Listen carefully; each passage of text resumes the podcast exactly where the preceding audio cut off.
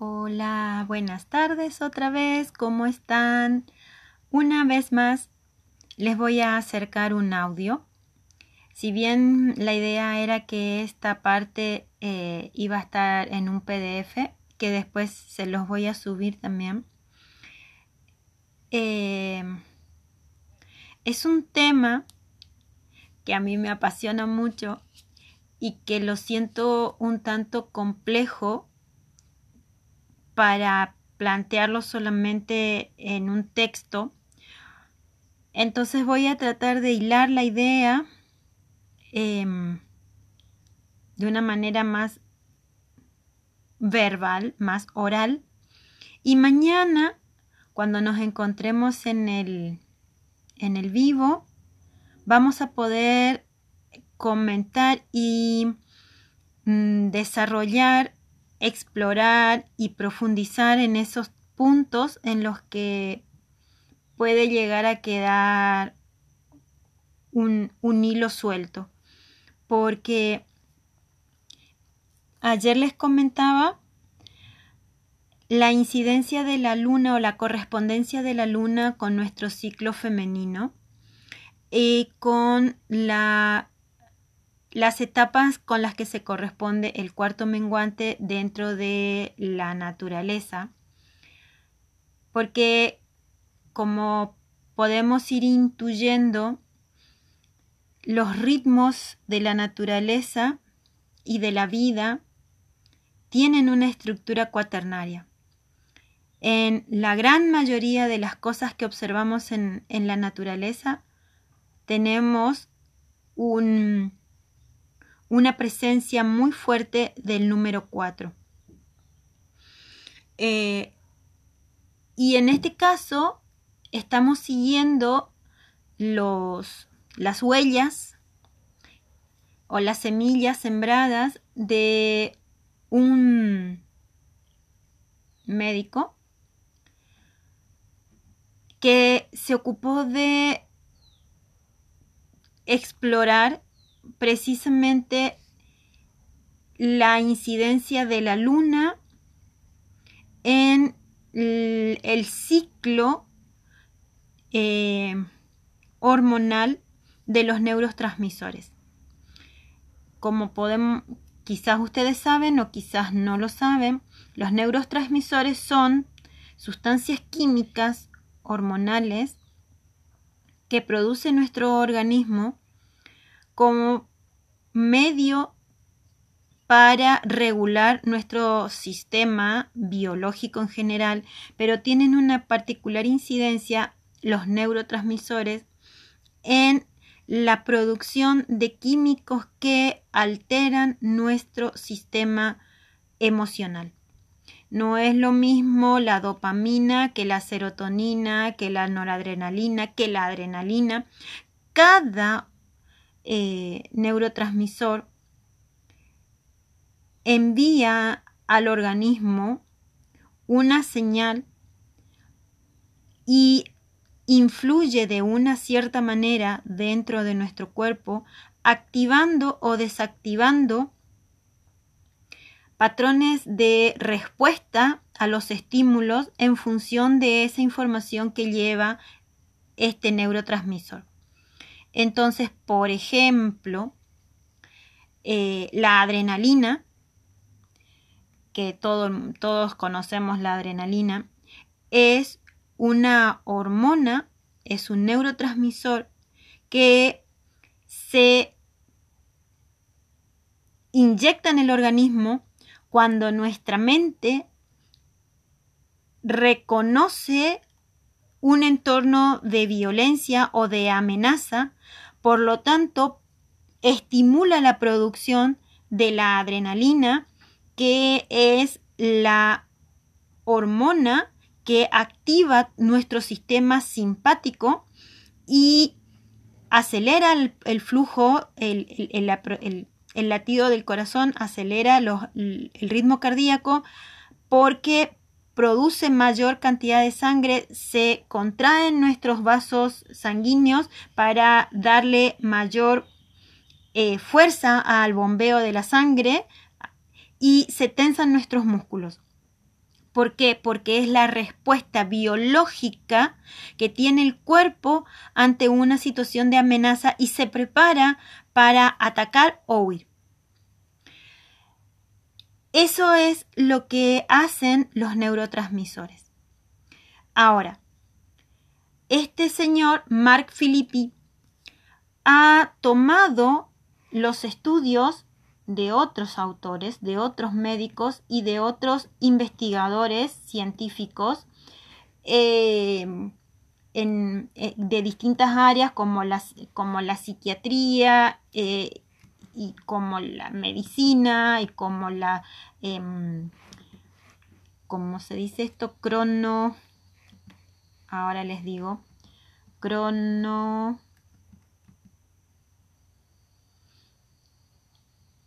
la cronobiología, ¿sí?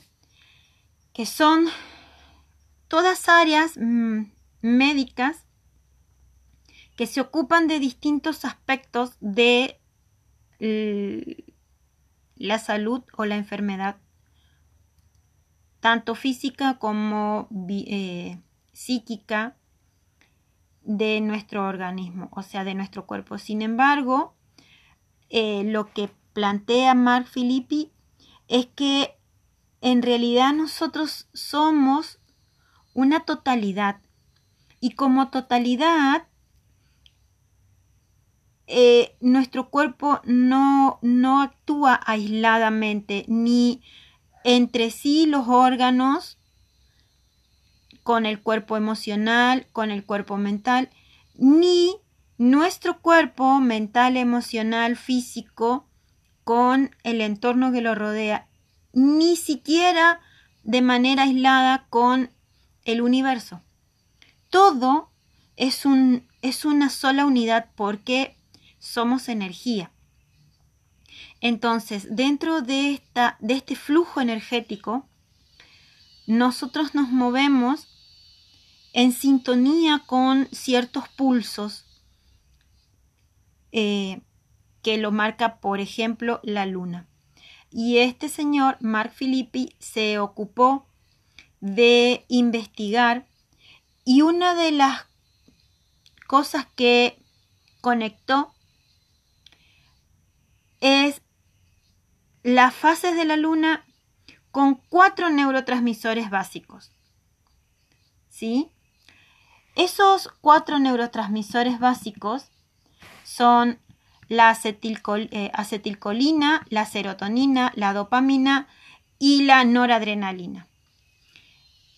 Como nosotras estamos haciendo un curso eh, cuaternario dividido en cuatro semanas para poder ver mm, con detalle, digamos, o lo más, lo más cercano posible al detalle de cada fase, hoy nos vamos a concentrar en la noradrenalina, que es la hormona, o es el neurotransmisor que se estimula dentro de el cuarto menguante. Y si recuerdan lo que hablábamos ayer sobre las emociones o el estado emocional que las mujeres vivimos dentro de la fase premenstrual, eh, la noradrenalina potencia, o sea, cuando nosotras estamos sangrando en cuarto menguante, tenemos nuestra, nuestra realidad biológica interna natural por ser mujeres y estar en el periodo pre, eh, premenstrual.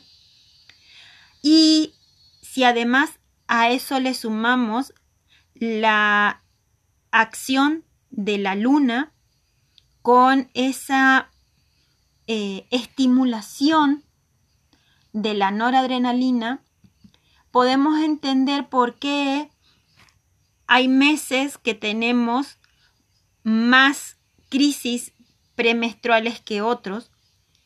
Hay, ¿Por qué hay meses que nos sentimos mejor o lo podemos pilotear mejor que otros, porque todo es una danza, todo es un, un acompasarnos comprendiendo lo que nos está ocurriendo.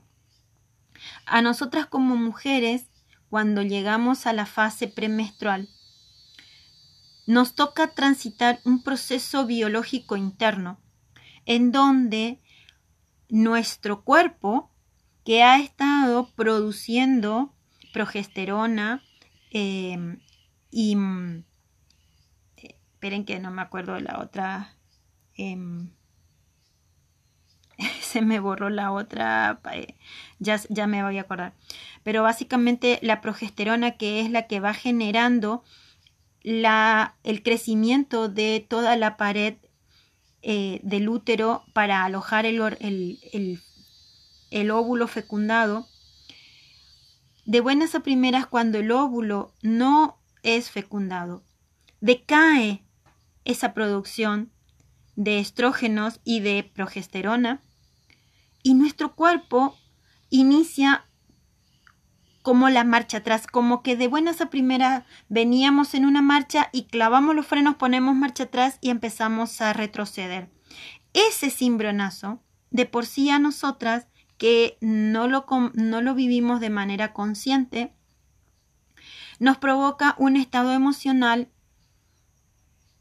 alterado, el síndrome premenstrual, que nos nos sentimos cansadas, nos sentimos irritables, nos sentimos eh, adoloridas porque nuestro cuerpo se había estado preparando para recibir una nueva vida, nuestros pechos se habían eh, llegado al máximo de su irrigación para poder estar listos para empezar a producir leche y todo ese proceso de buenas a primeras cae y nos deja con el, el trabajo de desprendernos de toda esa preparación interna que fuimos construyendo día a día en el, en el, en el proceso preovulatorio y ovulatorio.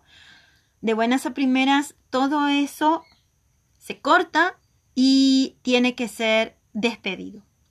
Si a eso le sumamos que nos toca transitarlo en un cuarto menguante y nos afecta la producción de noradrenalina, que básicamente lo que hace la noradrenalina es estimular el sistema em, instintivo de huida o ataque. ¿Sí? ¿Por qué? Porque eh, entramos en, una, en, un estado emocional, la luna está perdiendo luminosidad y la, el estado de ansiedad que nos, a, los seres humanos nos provoca la oscuridad impacta en esa, en esa producción de una advertencia, de una amenaza. Entonces, eh, si bien tiene otras, otras posibilidades, o sea, otras estimulaciones también, la, la noradrenalina, como por ejemplo em, el disfrute y el placer dentro de la ciclicidad femenina, sabemos que la fase de la chamana, es decir, de la hechicera, es decir, de la, de la fase premenstrual, de la de la, del cuarto menguante es cuando nuestra sensualidad y nuestra sexualidad tienen ese impulso biológico, eh, ¿cómo se diría? Más descarado, ¿sí? Nos sentimos más voluptuosas y sentimos como toda esa potencia que es la fuerza del óvulo que estuvo dentro nuestro con toda la potencialidad de la vida, con toda la potencialidad de la creación que está disolviéndose y toda esa energía concentrada tiene que ser canalizada. Pero como no sabemos trabajarlo, como no sabemos conectarnos con toda esa energía, nos provoca un efecto contrario y es como la gran fuerza de la ola que lejos de impulsarnos para, para que alcancemos la cresta y la podamos surfear, nos revuelca y nos hace tragar mucha agua.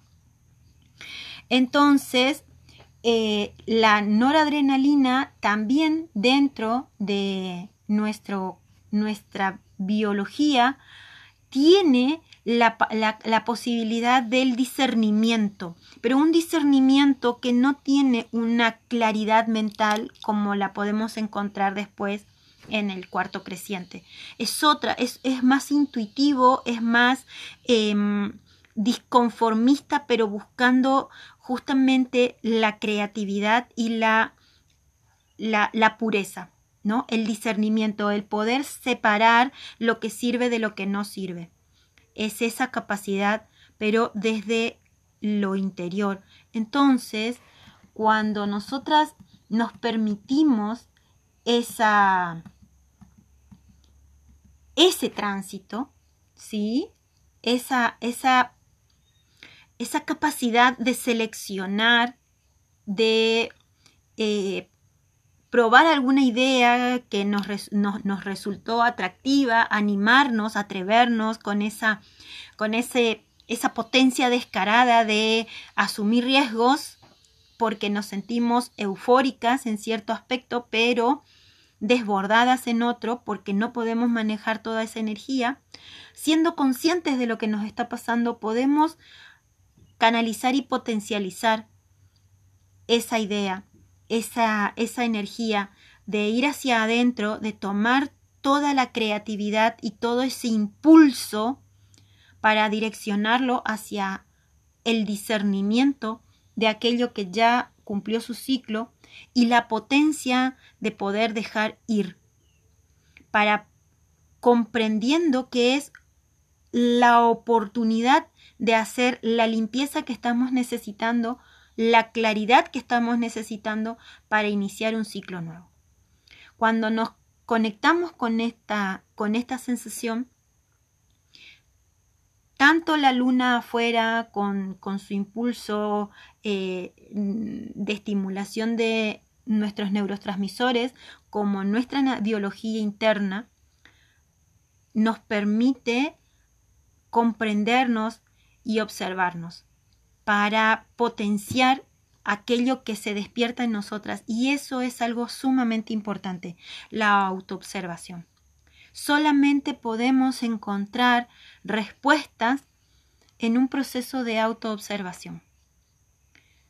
Mañana vamos a conversar y ahí vamos a, a ir tomando notas de algunos tips, pero básicamente no hay una fórmula no hay una receta, porque cada persona es individual, es personal, y si bien tanto el entorno de afuera como nuestro ciclo interno marcan una tendencia, nuestra capacidad de observación y nuestra capacidad de introspección y de autoestudio es lo que nos va a dar la fórmula para nosotras, para cada una.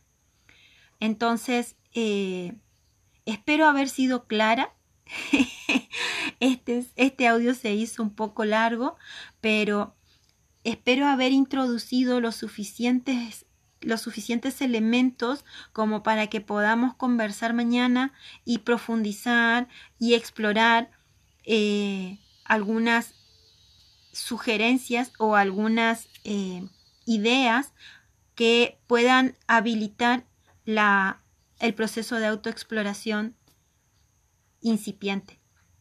Así que les dejo un beso muy grande, un saludo, mucho, mucho, mucha gratitud por su presencia y nos vemos mañana.